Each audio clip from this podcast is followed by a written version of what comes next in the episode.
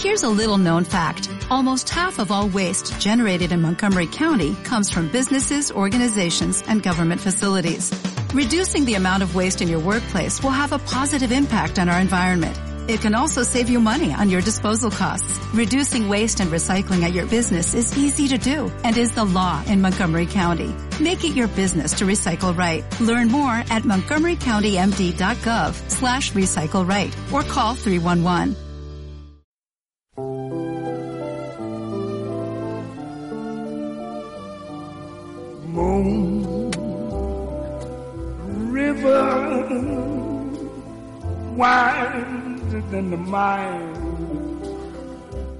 La maleta de los relatos.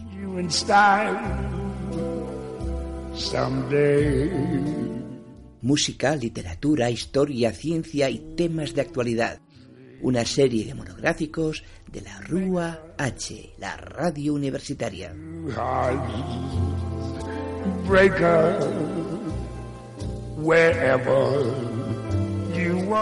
Emitimos en modo online los jueves a las 23 horas y los sábados a las 14.30 en redifusión. Puedes escuchar todos nuestros programas emitidos accediendo a nuestro blog, la maleta. La maleta de los relatos.blogspot.com.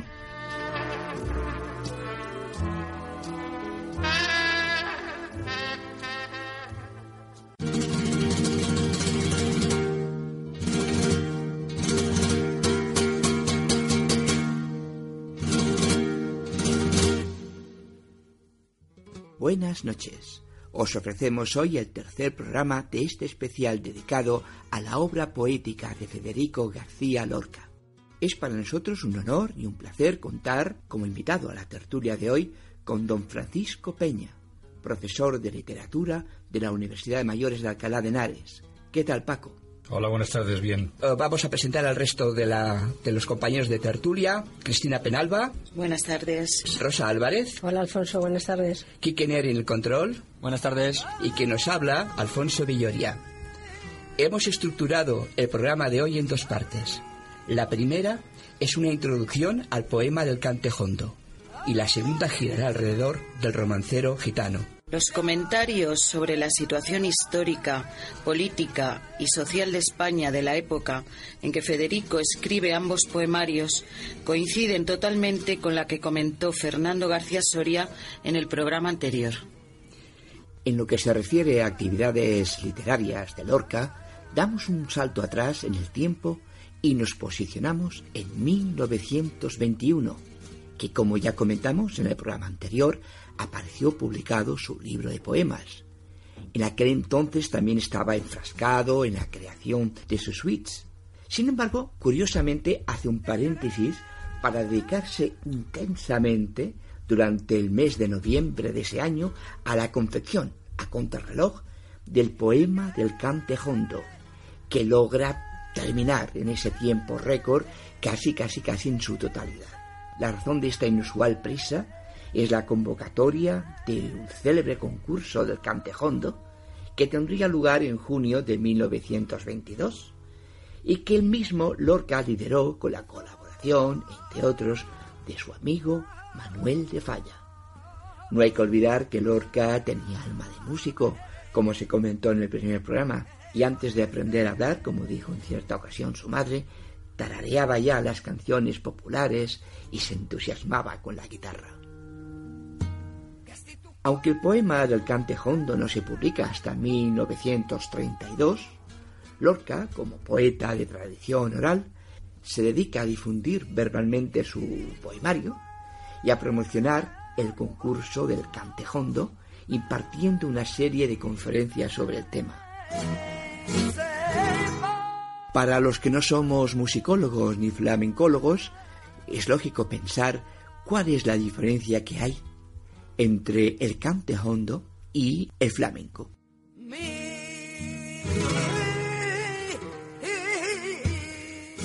En su primera conferencia sobre este tema, Lorca empieza preguntando, ¿qué es el cantejondo? Y respondía, se da el nombre de cantejondo a un grupo de canciones andaluzas cuyo tipo genuino y perfecto es la siguirilla gitana, de las que derivan otras canciones aún conservadas por el pueblo, como los polos, martinetes, carceleras y soleares. Las coplas llamadas malagueñas, granadinas, rondeñas, peteneras, etc., no pueden considerarse más que como consecuencia de las antes citadas, y tanto por su arquitectura como por su ritmo difieren de las otras. Estas son las llamadas flamencas. Continuaba Lorca en su conferencia diciendo que la diferencia esencial entre el cantejondo y el flamenco está en el origen del primero, del cantejondo, que hay que buscarlo en los primitivos sistemas musicales de la India, es decir, de las primeras manifestaciones del canto, mientras que el segundo, el flamenco, es consecuencia del primero y puede decirse que toma su forma definitiva en el siglo XVIII. El cantejondo es tan solo un balbuceo. Es una emisión más alta o más baja de la voz en una maravillosa ondulación bucal y que rompe las celdas sonoras de nuestra escala temperada. Escala que no cabe en el pentagrama rígido y frío de nuestra música actual. Sin embargo, el cante flamenco no procede por ondulación, sino por saltos y como en nuestra música tiene un ritmo seguro. Escuchemos un ejemplo de cante hondo, en este caso una seguirilla, la modalidad más apreciada del cante hondo, y en este caso interpretada por Carmen Linares. El cante hondo tuvo en Silverio Franconetti, durante el siglo XIX, a la figura más destacada.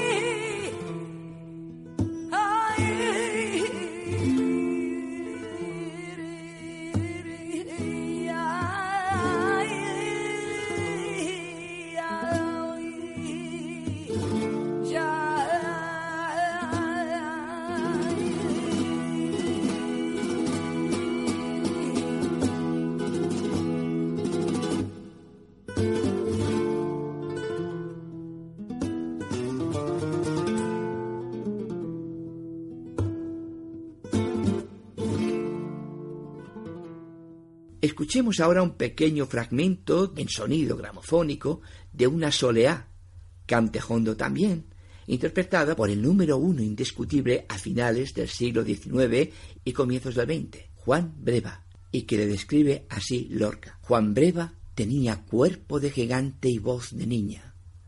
Nada como su trino.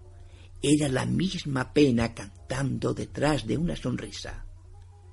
Se trata, como veréis, de un excelente documento sonoro.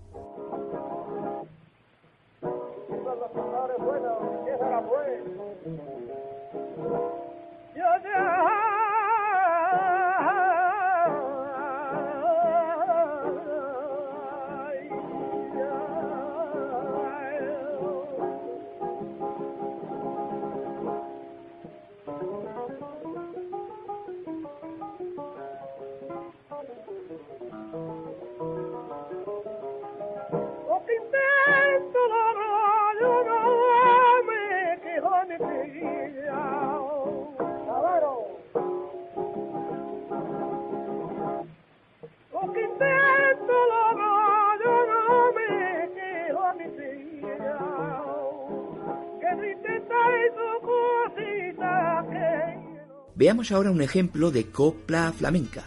Oigamos un fragmento de una petenera en la voz de Curro Malena. De noche, cuando me acuesto,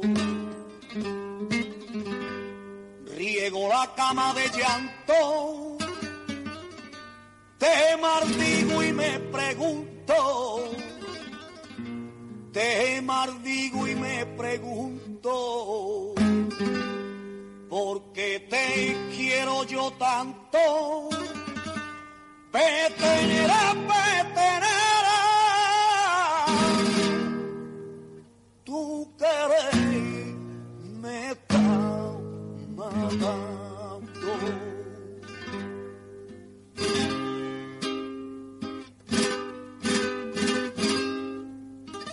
Pues entramos de lleno al poema del cante hondo.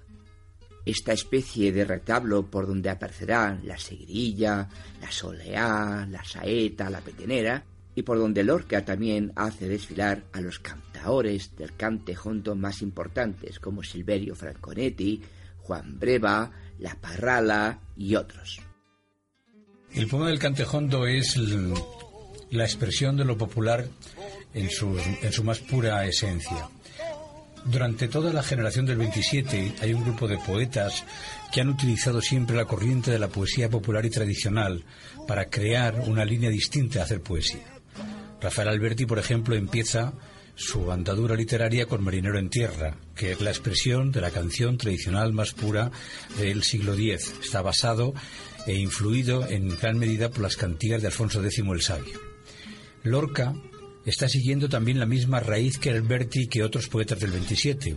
Entonces, utilizando la expresión de lo popular, en este caso lo andaluz, lo flamenco, el cantejondo, traslada todo su significado mítico todo su significado del mundo de la luna, del mundo de la sangre, del que ahora profundizaremos mucho más al mundo de lo popular.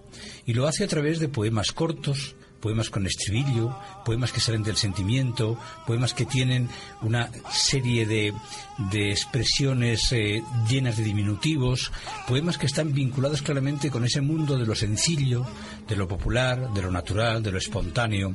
Por eso, por ejemplo, vamos a ver cómo muchos de los poemas tienen estribillos, que posiblemente sea una de las formas estróficas más tradicionales de la literatura. El cantejondo es, por tanto, el alma de lo andaluz transformado en poesía a través de lo popular.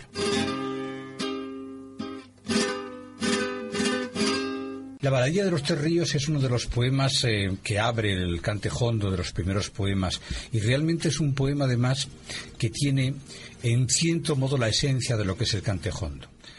Eh, por un lado tiene todos los elementos de la poesía popular. Son pequeñas estrofas en octosílabos, rimando una sonante, con un estribillo. Un estribillo que va alternando, que uno de ellos es hay amor que se fue y no vino, el otro dice hay amor que se fue por el aire nos damos cuenta claramente cómo en los estribillos que van alternando estamos viendo, aparte de la fórmula tradicional, de la forma popular de la poesía, estamos viendo ya el significado mítico de Lorca. Porque Lorca, desde las canciones, desde el cantejondo y luego la explosión total en el romancero gitano, va a utilizar los símbolos de esta literatura tradicional transformados por su mundo mítico, por su mundo mágico. Y aquí nos encontramos un mundo de premonición entre Sevilla, el Guadalquivir y los ríos de Granada uno llanto y otro sangre. Por tanto, inmediatamente el contraste del mundo andaluz divertido, afable, dicharachero, eh, de, la fiesta que es Sevilla, contrasta inmediatamente con el mundo de la tragedia, con el mundo de la muerte, con el mundo de la sangre que engendra o que tiene Granada. Ese contraste es un poco el que constituye todo lo que es la baladilla de los tres ríos, Guadalquivir, Darro y Genil. Son los ríos que hacen el, dan el protagonismo a este poema. Vamos a escuchar ahora la balada de los tres ríos en una versión musical muy curiosa. Curiosa puesto que hemos elegido una versión rockera del grupo Pata Negra y con la colaboración especial de Mercedes Sosa.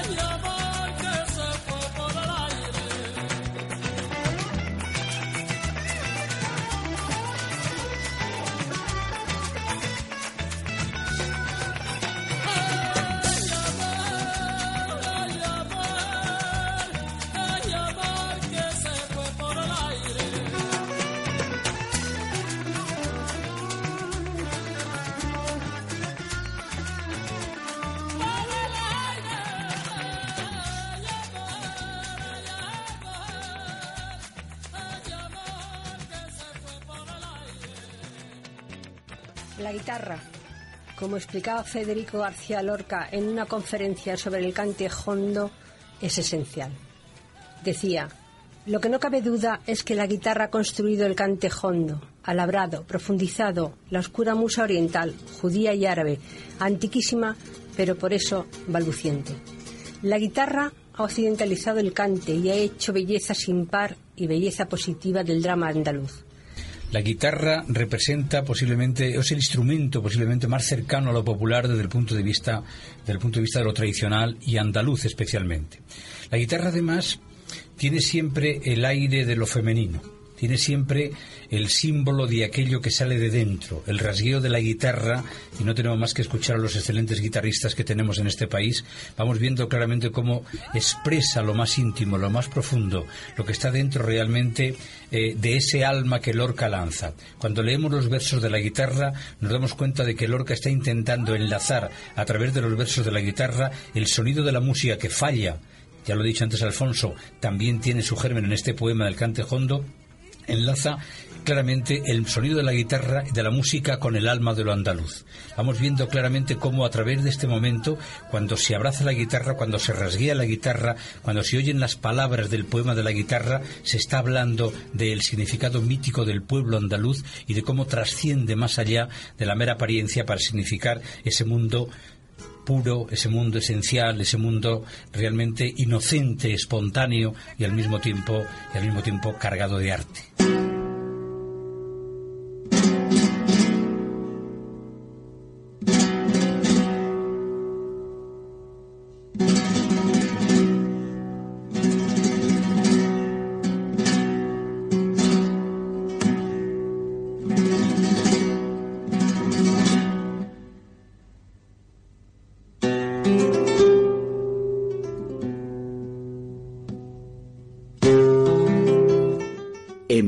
El llanto de la guitarra.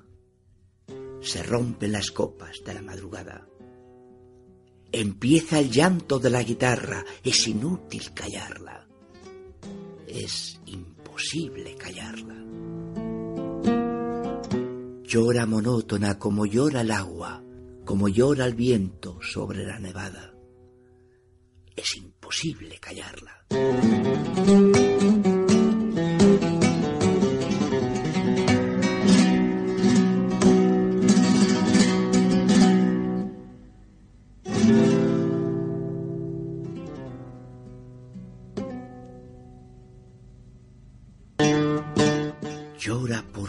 Lejanas. Arena del sur caliente que pide camelias blancas. Llora la flecha sin blanco, la tarde sin mañana y el primer pájaro muerto sobre la rama. Oh guitarra, corazón malherido por cinco espadas.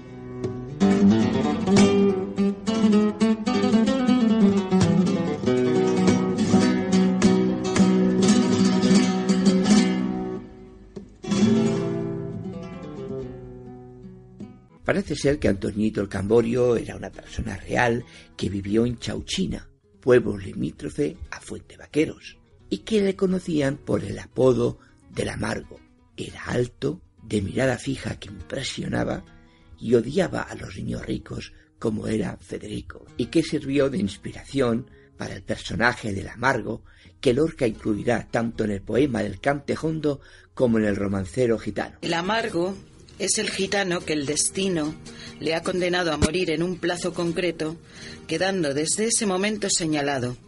Y como ocurría en las tragedias griegas, el final es imposible cambiarlo. Hay un nexo claro entre el poema del Cantejondo y el romancero gitano.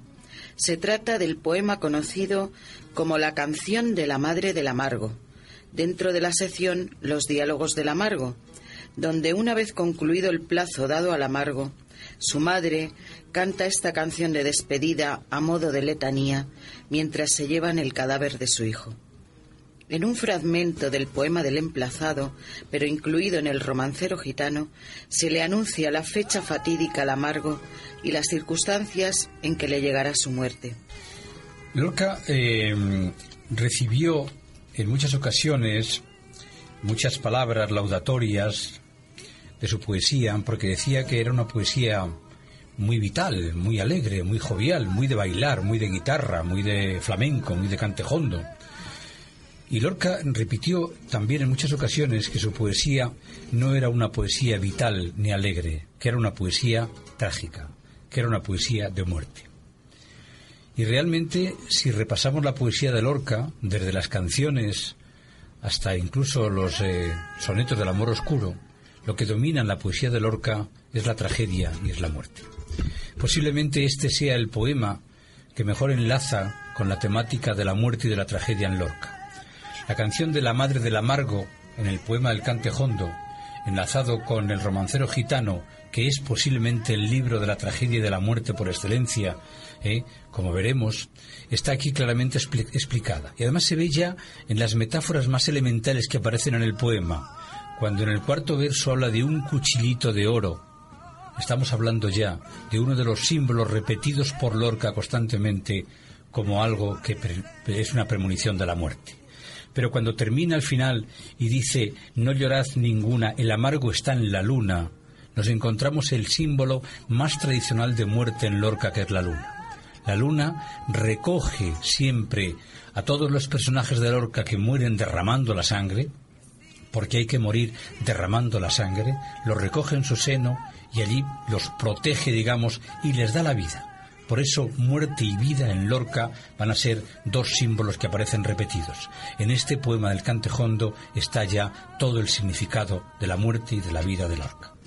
Vamos a escuchar ahora el poema Canción de la Madre del Amargo, interpretado por el grupo Teatro del Matadero y que puso en escena en el espectáculo los senderos de Lorca. Como comentaba Cristina, este poema que habla de la muerte del amargo relatada por su madre tiene un nexo con el poema del emplazado del romancero gitano, donde ya se le anuncia la muerte. Oiremos también una versión musical del poema del emplazado a cargo de Camarón de la Isla.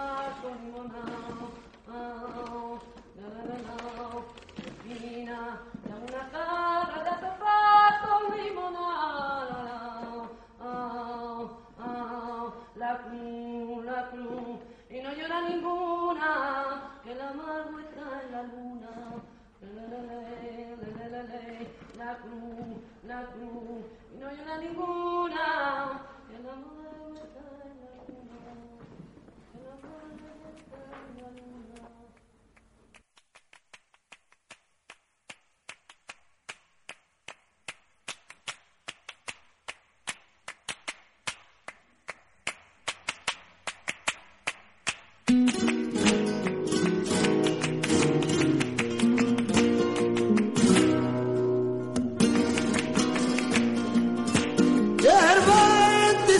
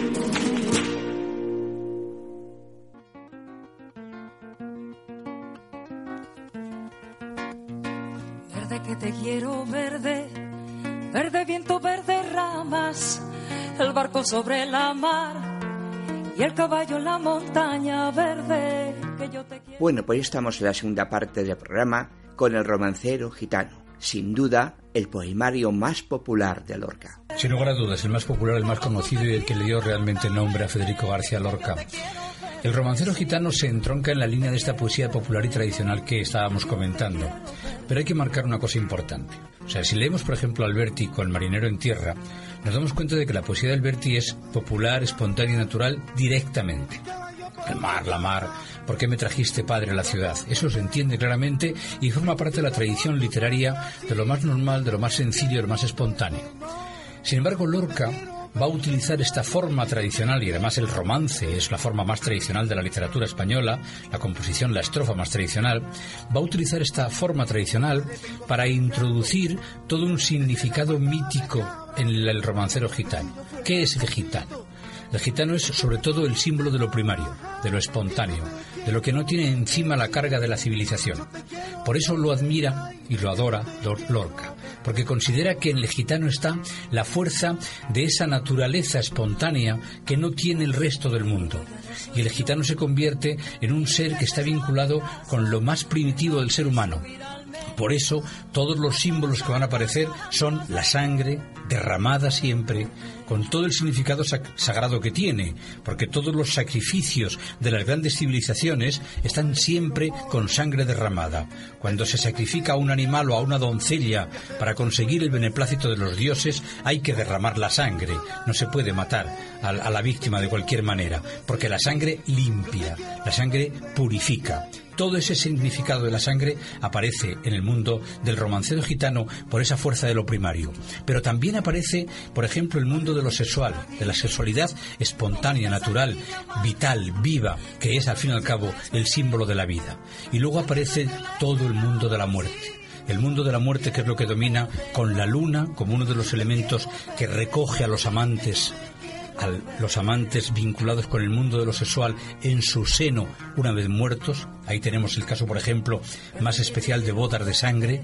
Ahí tenemos, por ejemplo, a la Preciosa y el aire. Ahí tenemos todo el mundo del mundo de la luna que recoge a los amantes, que recoge a los héroes míticos con ese mundo de la muerte y de la vida. Sería muy largo, pero en fin, va como, como avanzadilla. Vamos a escuchar ahora Romance de la Luna Luna pues es uno de los que simboliza mejor el mundo de la muerte que estábamos comentando. La luna, luna, además es la protagonista en este caso y por tanto es la que recoge al niño muerto. El niño la está mirando, el niño la mira, mira, el niño la está mirando. Estamos viendo claramente la identificación de la muerte del niño con la luna que recoge al niño y se lo lleva a su seno. La recoge en ese momento, pero nos encontramos una serie de metáforas que están aludiendo constantemente al mundo de la muerte en la poesía lorquiana. Por ejemplo, nos encontramos cómo la luna enseña lúbrica y pura sus senos de duro estaño y el color del estaño, el color de la plata, el color gris, es el color frío de la muerte, de los cuchillos y de las navajas. Aquí aparece una pequeña imagen, pero nos encontraremos muchas más vinculadas con esto mismo que estamos viendo. Y aparece el jinete, otra de las metáforas de muerte.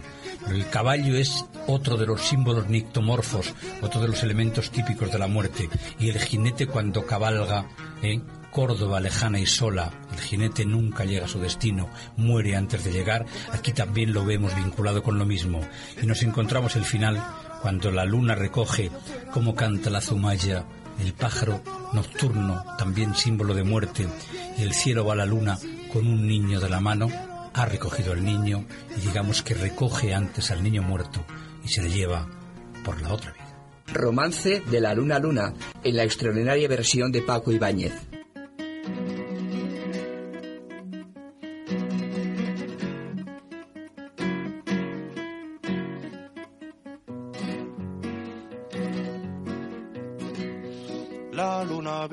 La fragua con su polizón de nardos.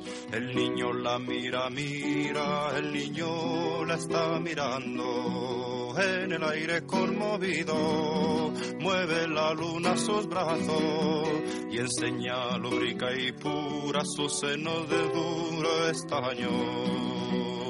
Huye luna, luna, luna, si vinieran los gitanos, harían con tu corazón collares y anillos blancos. Niño, déjame que baile cuando vengan los gitanos. Te encontrarán sobre el yunque con los ojillos cerrados. El jinete se acercaba tocando el tambor del llano. Dentro de la fragua el niño tiene los ojos cerrados. Huye luna, luna, luna, que ya siento sus caballos. Niño, déjame, no pises mi blanco almidonado como canta la zumaya, ay, como canta en el árbol. Por el cielo va la luna con un niño de la mano. Dentro de la fragua lloran, dando gritos los gitanos. El aire la vela, vela, el aire la está velando. Huye luna, luna, luna, que ya siento sus caballos. Niño, déjame, no pises mi blancor almidonado. Niño, déjame, no pises mi blancor almidonado. Preciosa es eh, uno de los mm, romances también mm, más vitales de Lorca. Pero eh, en este caso, mm, los símbolos de la muerte eh, están menos, menos potenciados, menos, digamos, expresados. Es más, sobre todo, la sensación mítica de, del mundo griego a través de lo erótico. En este caso, lo que domina fundamentalmente son los motivos eróticos.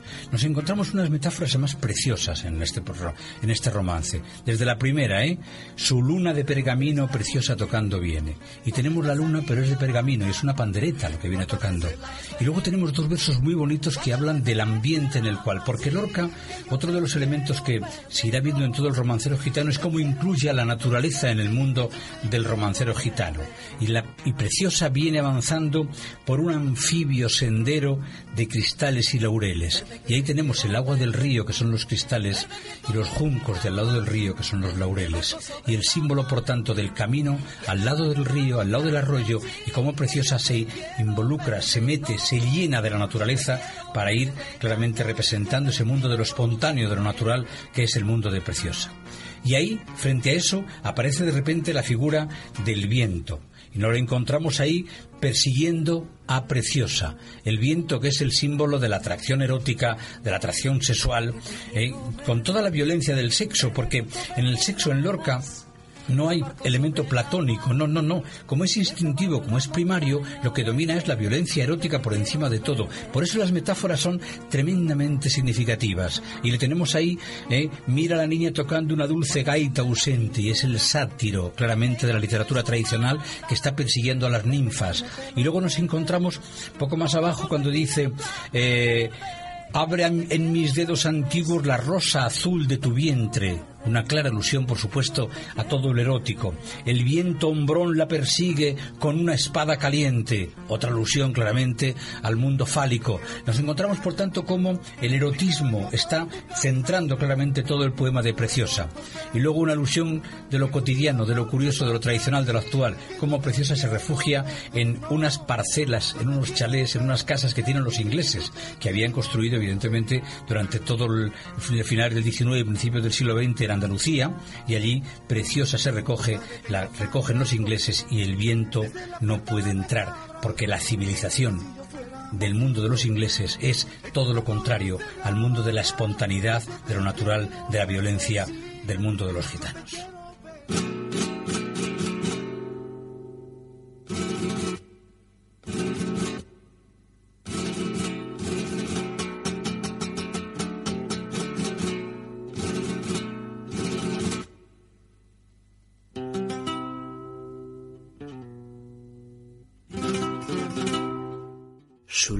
Pergamino preciosa tocando viene por un anfibio sendero de cristales y laureles. El silencio sin estrellas, huyendo del sonsonete, cae donde el mar bate y canta su noche llena de peces. En los picos de la sierra los carabineros duermen, guardando las blancas torres donde viven los ingleses, y los gitanos del agua levantan por distraerse glorietas de caracolas y ramas de pino verde. Su luna de pergamino, preciosa, tocando viene. Al verla, se ha levantado el viento que nunca duerme. San Cristóbalón desnudo, lleno de lenguas celestes, mira a la niña tocando una dulce gaita ausente. Niña, deja que levante tu vestido para verte. Abre mis dedos antiguos la rosa azul de tu vientre. Preciosa tira el pandero y corre sin detenerse. El viento hombrón la persigue con una espada caliente. Frunce su rumor el mar los olivos palidecen, cantan las flautas de umbría y el liso gong de la nieve. Preciosa, corre, preciosa, que te coge el viento verde. Preciosa, corre, preciosa. Míralo por donde viene, sátiro de estrellas bajas con sus lenguas relucientes. Preciosa, llena de miedo, entra en la casa que tiene más arriba de los pinos el cónsul de los ingleses. Asustados por los gritos, tres carabineros vienen, sus negras capas ceñidas y los gorros en las sienes. El inglés da a la gitana un vaso de tibia leche y una copa de ginebra que preciosa no se bebe. Y mientras cuenta llorando su aventura aquella gente, en las tejas de pizarra el viento, furioso, muerde.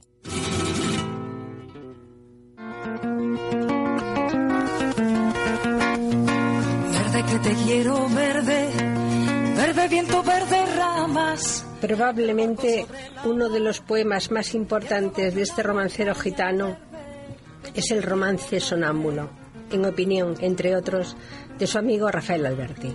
Paco, coméntanos algo de este poema. El romance sonámbulo es, eh, sí, es uno de los más destacados del romancero gitano y además uno de los que entraña también eh, o de los que encierra mm, mayor tensión dramática. Casi todos los romances del romancero gitano tienen algún diálogo intercalado, pero en este caso la mayor parte del poema es un diálogo. Un diálogo que juega además con el desconocimiento de la realidad por parte de uno de los que dialoga. Es el compadre y el novio de la gitana, el novio de la gitana muerta. Porque el poema empieza con verde, que te quiero verde, verde viento, verde ramas, y eso es el símbolo de una gitana muerta. Una gitana muerta sobre el agua del aljibe. Se explica al final. Sobre el, sobre el, el agua del aljibe se mecía la gitana. Cuando dice al final, ahí tenemos la explicación de cómo la gitana está muerta. Una gitana muerta de amor. Una gitana que se ha suicidado esperando a su amado que no llega.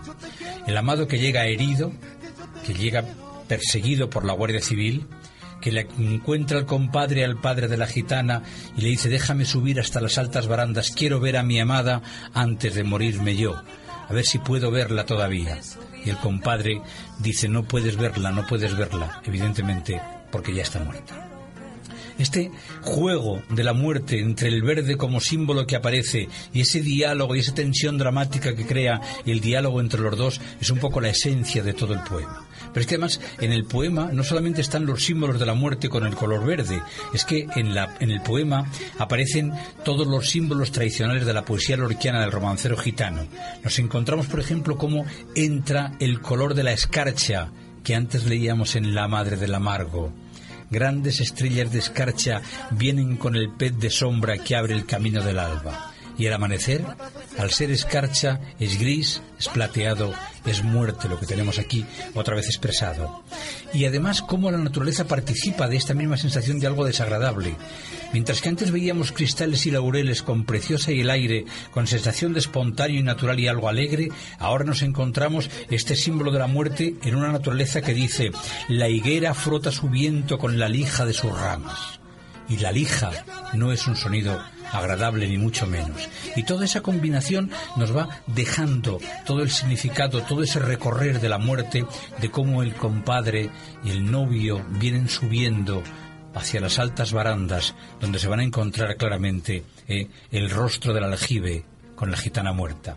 Por eso el poema empieza y termina de la misma manera, porque ese color verde es el símbolo de la muerte que envuelve a la gitana y nos lo encontramos ahí otra vez al final. Verde, que te quiero verde, verde viento, verde ramas.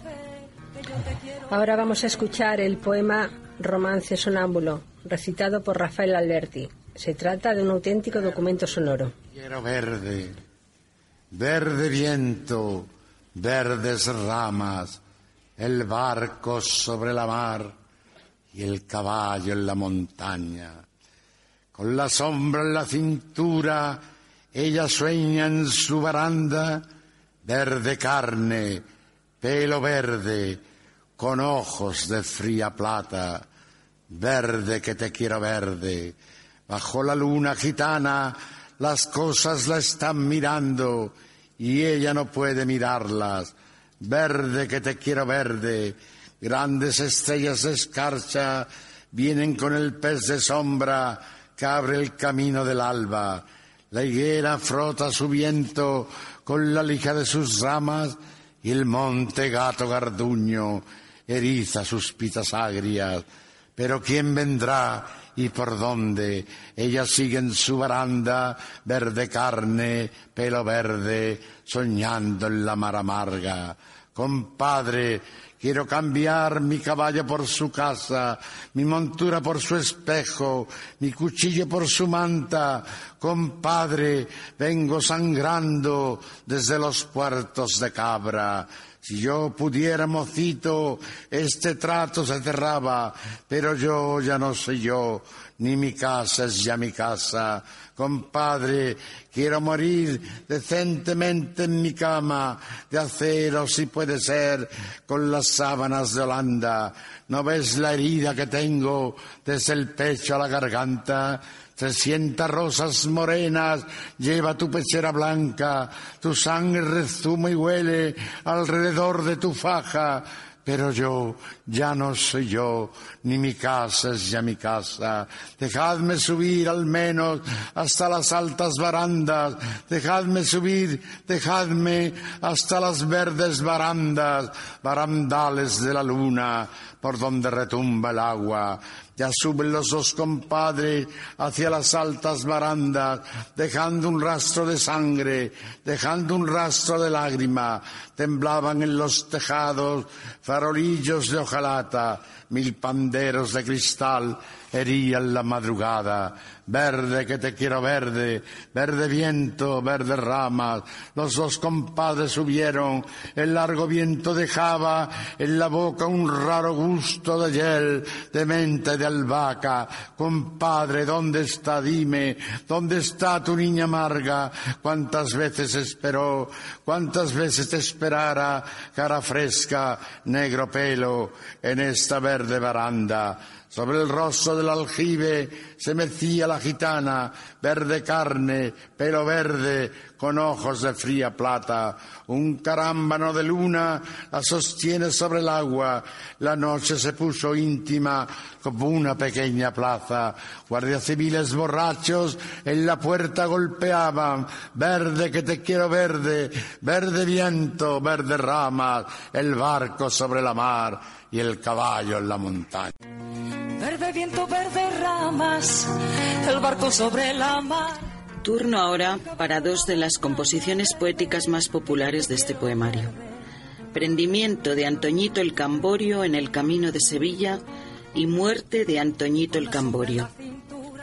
Son dos poemas en los que el protagonista es un gitano de una forma directa, con nombre y apellidos. Y vemos sobre todo un poco el símbolo de los gitanos.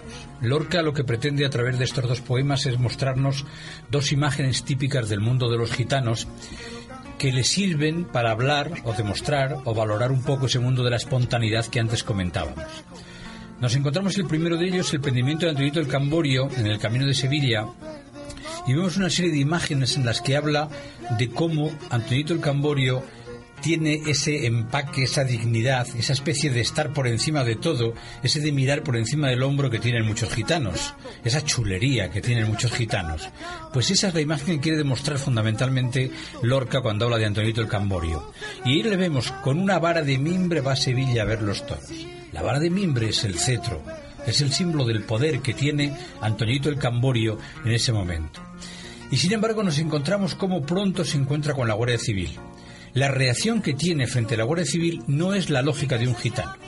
Por eso precisamente le van a echar en cara, ¿eh? cuando le dicen ni tú eres eh, hijo de nadie ni legítimo camborio, porque no se enfrenta a los guardias civiles, porque en ese momento, digamos que su dignidad está por encima de la violencia, no está dispuesto a enfrentarse porque la actitud de ir a los toros no es la actitud del enfrentamiento, de la violencia, de la fuerza que tiene después en el siguiente poema. Y en ese momento acepta digamos que le detengan sin ningún tipo de problemas porque su categoría y su dignidad le va a llevar a aceptar lo que le caiga encima, con estoicismo. Sin embargo, en el siguiente poema, en la muerte de Antonito el Camborio, Lorca lanza toda la fuerza de la pasión más primitiva. Ya no es un enfrentamiento con la Guardia Civil, es un enfrentamiento entre gitanos, que es mucho más violento que el enfrentamiento con la Guardia Civil, porque la Guardia Civil lleva fusiles, los gitanos solo llevan navajas y por tanto la sangre se derrama. Y ese símbolo de la sangre derramada implica mucha más violencia que el enfrentamiento con la Guardia Civil. Por eso nos encontramos una serie de metáforas además absolutamente preciosas de cómo van enfrentándose los gitanos, de cómo luchan el uno con el otro, de cómo realmente nos encontramos la muerte apareciendo en cada una de las cuchilladas, cuando las estrellas clavan rejones al agua gris, cuando los herales sueñan verónicas de Lelí, voces de muerte sonaron cerca del Y ahí nos encontramos como la, la, la luna aparece otra vez recogiendo al poeta, recogiendo al gitano. Digo al poeta porque en algunas ocasiones el propio Lorca aparece también como protagonista de los propios romances en alguna ocasión. Pero en este caso recoge al gitano. Y cuando dice moreno de verde luna, estamos viendo cómo está vinculado el gitano con esa espontaneidad con el mundo de la luna y con el mundo claramente, por supuesto, de la muerte. Y la vinculación con el poeta, al final dice, acuérdate de la Virgen porque te vas a morir. Ay, Federico García, llama a la Guardia Civil, ya mi talle se ha quebrado como caña de maíz. Y Lorca entra dentro del poema haciéndose una especie de autodedicación del poema claramente para indicar esa relación espontánea, natural del propio Lorca vinculado con el mundo de los gitanos. Como admiraba el mundo de los gitanos, aquí aparece también el poeta directamente admirando a los gitanos.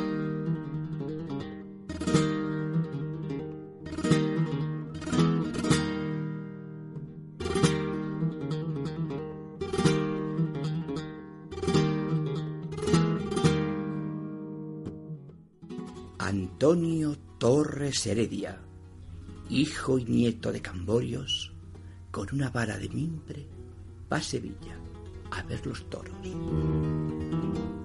Moreno de verde luna, anda despacio y garboso.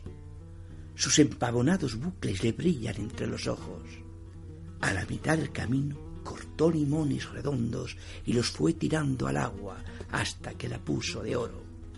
Y a la mitad del camino bajo las ramas de un olmo, guardia civil caminera lo llevó codo con codo. El día se va despacio, la tarde colgada a un hombro, dando una larga torera sobre el mar y los arroyos. Las aceitunas aguardan la noche de Capricornio y una corta brisa ecuestre salta los montes de plomo. Antonio Torres Heredia, hijo y nieto de Camborios, viene sin vara de mimbre entre los cinco tricornios. Antonio, ¿quién eres tú? Si te llamaras Camborio hubieras hecho una fuente de sangre con cinco chorros. Ni tú eres hijo de nadie, ni legítimo Camborio. Se acabaron los gitanos que iban por el monte solos están los viejos cuchillos tiritando bajo el polvo. A las nueve de la noche lo llevan al calabozo, mientras los guardias civiles beben limonada a todos. Y a las nueve de la noche le cierran el calabozo mientras el cielo reluce como la grupa de un potro.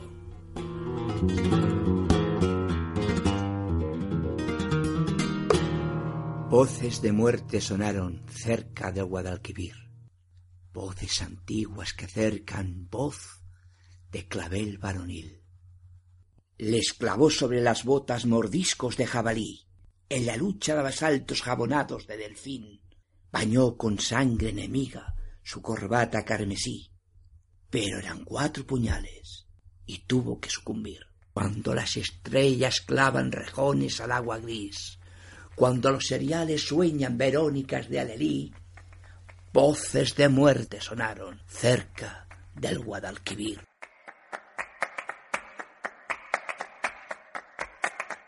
Antonio Torres Heredia, Camborio de dura crin, moreno de verde luna, voz de clavel varonil. ¿Quién te ha quitado la vida cerca del Guadalquivir? Mis cuatro primos heredias, hijos de Benamejí, lo que en otros no envidiaban, ya lo envidiaban en mí. Zapatos color corinto, medallones de marfil y este cutis amasado con aceituna y jazmín. Ay, Antoñito el Camborio, digno de una emperatriz. Acuérdate de la Virgen, porque te vas a morir. ¡Ay, Federico García, llama a la Guardia Civil! Ya mi talle se ha quebrado como caña de maíz. Tres golpes de sangre tuvo y se murió de perfil. Viva moneda que nunca se volverá a repetir. Un ángel marchoso pone su cabeza en un cojín. Otros, de rubor cansado, encendieron un candil. Y cuando los cuatro primos llegan a Benamejí, voces de muerte cesaron cerca del Guadalquivir.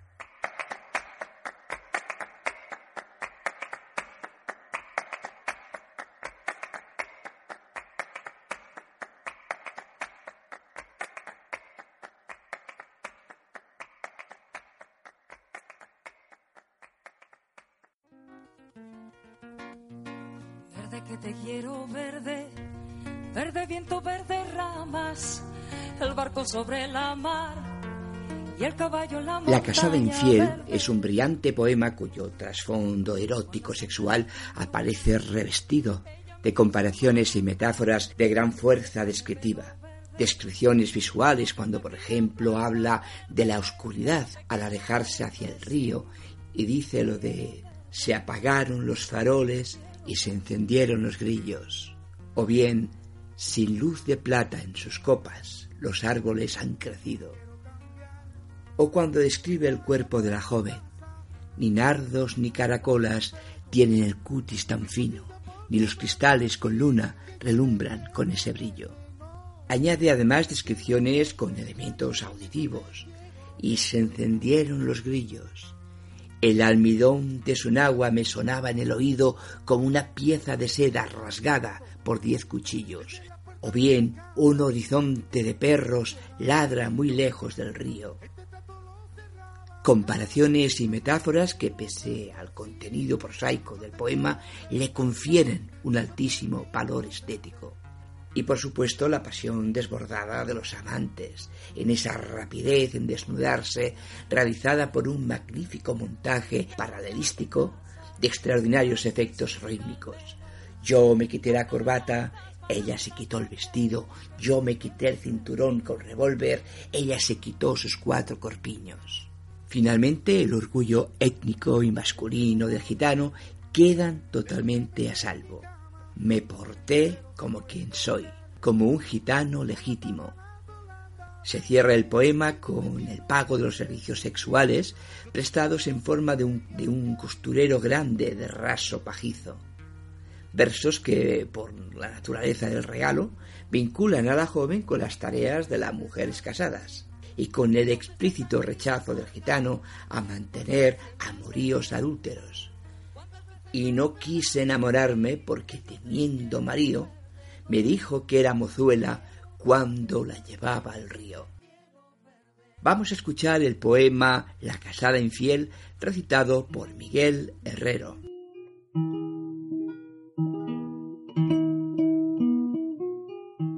Que yo me la llevé al río creyendo que era mozuela, pero tenía marido.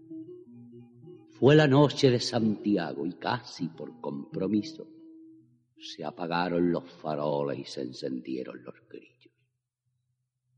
En las últimas esquinas toqué sus pechos dormidos y se me abrieron de pronto como ramos de jacinto.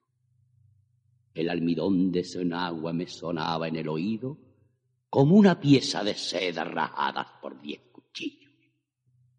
Sin luz de plata en sus copas, los árboles han crecido y un horizonte de perro ladra muy lejos del río.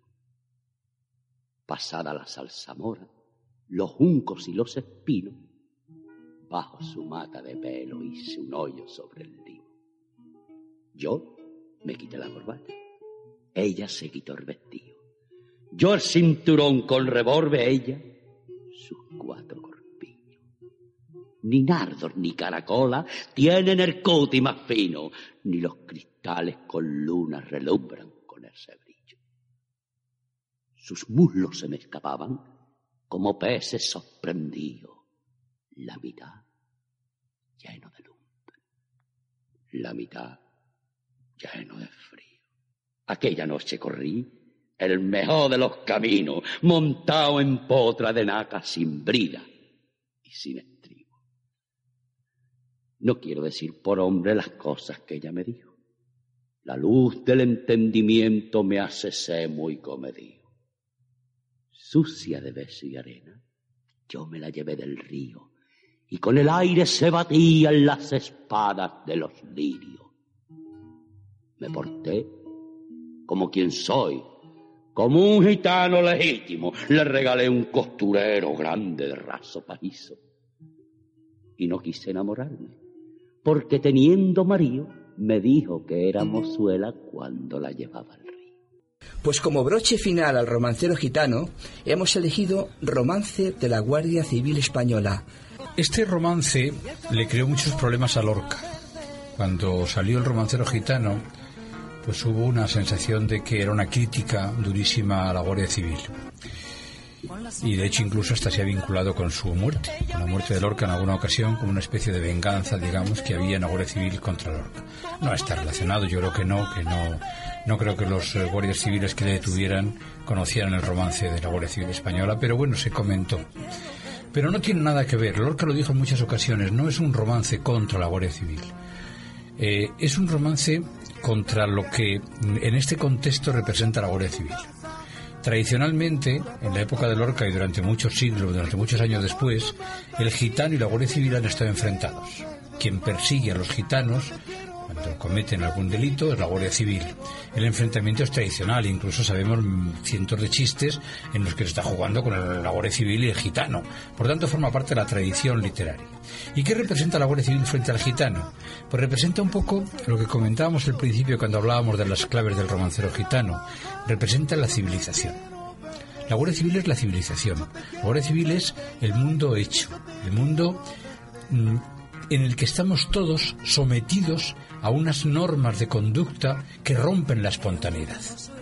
El gitano es espontáneo, es natural, vive de lo primitivo, por eso la sangre, por eso la violencia, por eso el sexo. Sin embargo, nosotros todos esos instintos primarios, que forman parte de nuestra esencia igual que la del gitano, lo tenemos dominado, apagado, oprimido por la civilización. Nos han enseñado desde el principio a reprimir nuestros deseos más innatos. Por tanto, la Guardia Civil está representando un poco ese símbolo de cómo ha ido persiguiendo al gitano, apagando su espontaneidad, matando su espontaneidad, matando esa forma de vida libre que representa al gitano. Y eso es un poco lo que hay en este poema. No es un ataque a la Guardia Civil no es un ataque. Y sin embargo, dentro del romance nos encontramos todos los símbolos lorquianos más tradicionales. Por eso estamos hablando de lo mismo. Es que cuando dice los caballos negros son, las herraduras son negras, así empieza el romance de la Guardia Civil, ya tenemos caballo y negro, ya tenemos la muerte como uno de los símbolos que aparece en todo el romancero gitano. Por supuesto, no puede dejar de aparecer en el romance de la Guardia Civil española. Toda una acumulación de elementos están aquí marcados. En, poco más adelante dice cuando llegaba la noche, noche que noche nochera, vinculando además con lo tradicional, los gitanos en sus fraguas forjaban soles y flechas, el vitalismo del romance, del gitano soles, flechas, noche que noche nochera. Ahí tenemos la imagen del gitano que representa la vida, representa el movimiento, representa el dinamismo y sin embargo frente a ellos el viento vuelve desnudo a la esquina de la sorpresa. En la noche, platinoche y crea un término para hablar del color gris otra vez, de la navaja, de la muerte, de la luna, noche que noche nochera, que es todo lo contrario de lo que estamos viendo. Porque es una especie de amenaza que se cierren sobre los gitanos, una especie de mundo mágico que les persigue y que va oprimiendo esa espontaneidad y esa naturalidad suya. No es contra la Guardia Civil podía haber sido contra un banquero, podía haber sido contra aquel que representa aquello que es la civilización, aquello que representa las normas de conducta. Las normas de conducta son lo que mata la espontaneidad. Por eso es el romance de la Guardia Civil Española. Vamos a escuchar Romance de la Guardia Civil en la versión musical de Vicente Pagadal.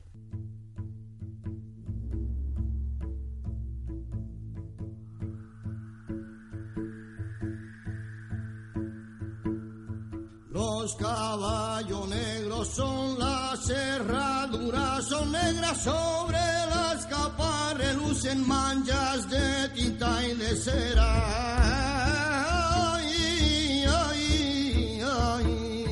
Tienen por eso no lloran de plomo las calaveras con el alma de charol vienen por la carretera.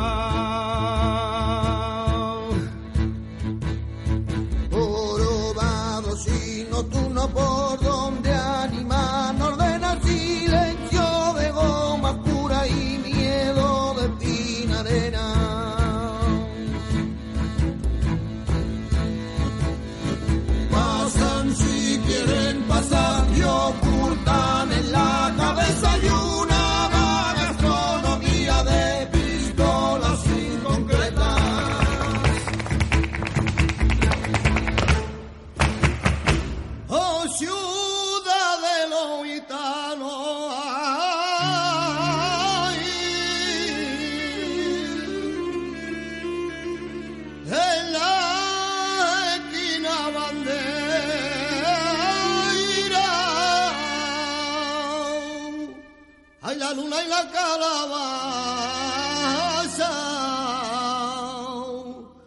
la guinda en conserva.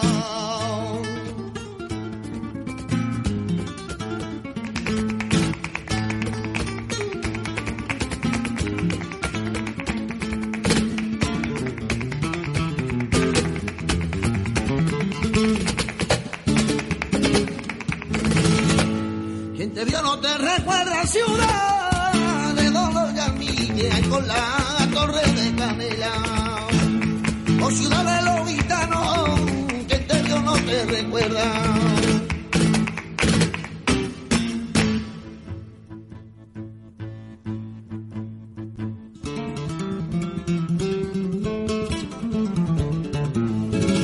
Cuando llegaba la noche, noche que noche nochera, los gitanos en su fragua forjaban soles y flechas. Un caballo malherido llamaba a todas las puertas. Gallos de vidrio cantaban por Jerez de la frontera. El viento vuelve desnudo la esquina de la sorpresa en la noche platinoche, noche, que noche nochera. La media luna soñaba un éxtasis de cigüeña. Estandartes y faroles invaden las azoteas. Por los espejos Sollozan bailarinas sin cadera, agua y sombra, sombra y agua por Jerez de la frontera. ¡Ay, ciudad de los gitanos! En las esquinas bandera. Apaga tus verdes luces, que viene la benemérita. ¡Ay, ciudad de los gitanos! ¿Quién te vio y no te recuerda? Dejadla, lejos del mar sin peine para su cancha. Avanzan de dos en fondo a la ciudad de la fiesta, un rumor de siempre vivas invade las cartucheras.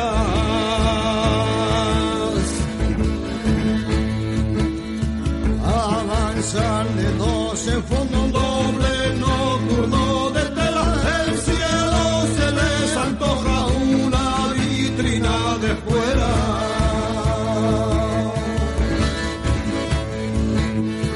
La ciudad libre de miedo multiplicaba sus puertas, 40 guardias civiles entran a saco por ellas.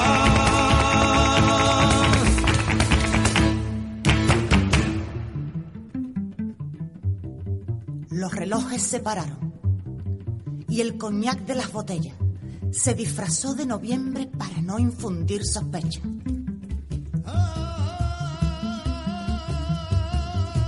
Un vuelo de gritos largos se levantó en las veletas. Los sables cortan las brisas que los cascos atropellan. Por las calles de penumbra huyen las gitanas viejas con los caballos dormidos y las orzas de moneda. Por las calles empinadas suben las capas siniestras, dejando detrás fugaces remolinos de tijera. En el portal de Belén, los gitanos se congregan. San José lleno de heridas amortaja a una doncella. Tercos fusiles agudos por toda la noche suenan. La Virgen cura a los niños con salivilla de estrella, pero la Guardia Civil avanza sembrando hogueras, donde joven y desnuda la imaginación se quema. Rosa, la de los camborios, gime sentada en su puerta, con sus dos pechos cortados puestos en una bandeja, y otras muchachas corrían, perseguidas por sus trenzas, en un aire donde estallan rosas de pólvora negra, cuando todos los tejados eran surcos en la tierra. El alba meció sus hombros en largo perfil de piedra. Oh ciudad de los gitanos, la guardia civil se aleja por un túnel de silencio mientras las llamas te cercan. Oh ciudad de los gitanos, quien te vio y no te recuerda que frente juego de luna y arena.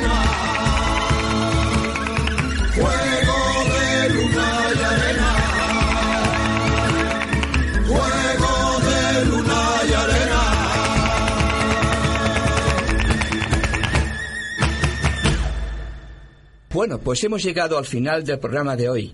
Queremos agradecer con todo nuestro cariño a don Francisco Peña, profesor de literatura de la Universidad de Alcalá de Henares, su valiosísima aportación al programa de hoy. Muchas gracias, Paco. Gracias a vosotros.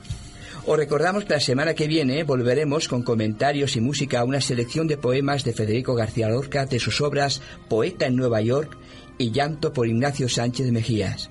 Contaremos de nuevo con la presencia y colaboración de don Francisco Peña. Despedimos también a nuestros compañeros de tertulia. Cristina. Buenas noches y gracias. Rosa. Todo un poema. Quique en el control. Muchas gracias. Y que nos habla Alfonso. Hasta la semana que viene a la misma hora. Adiós. Adiós. Hasta la semana que viene.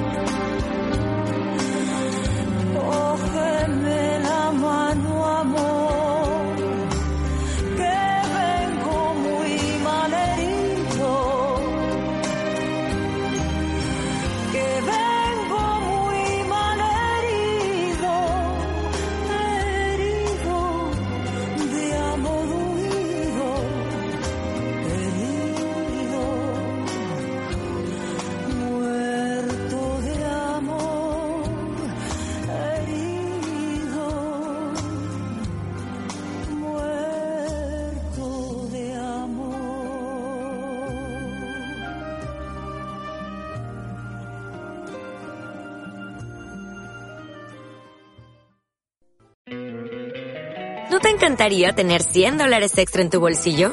Haz que un experto bilingüe de TurboTax declare tus impuestos para el 31 de marzo y obtén 100 dólares de vuelta al instante. Porque no importa cuáles hayan sido tus logros del año pasado, TurboTax hace que cuenten. Obtén 100 dólares de vuelta y tus impuestos con 100% de precisión. Solo con Intuit TurboTax. Debes declarar para el 31 de marzo. Crédito solo aplicable al costo de la presentación federal con TurboTax Full Service. Oferta sujeta a cambios o cancelación en cualquier momento.